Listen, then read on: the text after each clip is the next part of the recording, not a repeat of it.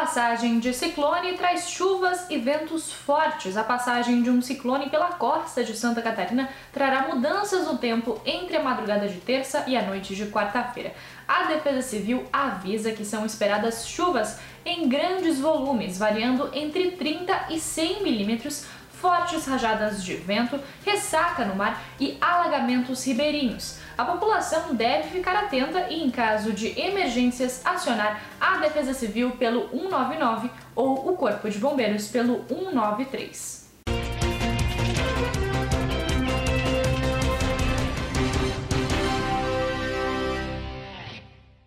Descaso com o patrimônio pode apagar parte da história de Itajaí.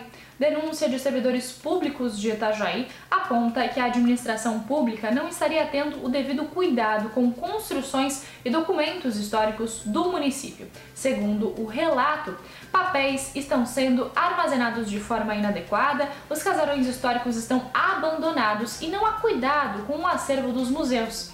A Superintendência das Fundações rebateu, dizendo que nos últimos dois anos houve contingenciamento de verbas por conta da pandemia, mas que os projetos de proteção ao patrimônio já estão sendo retomados. Tutora é detida por deixar cachorro atropelado sem socorro. Uma mulher foi detida no bairro Cordeiros, em Itajaí, por negligência a um cachorro atropelado. Segundo a guarda ambiental da cidade, o animal estava com a pata dilacerada, mas mesmo assim a tutora não levou o cachorro ao veterinário.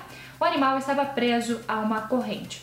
A tutora foi levada à delegacia e o animal foi resgatado e levado ao canil municipal. Esses foram alguns dos destaques dessa segunda-feira aqui na região. Você confere mais em nosso site diarinho.net.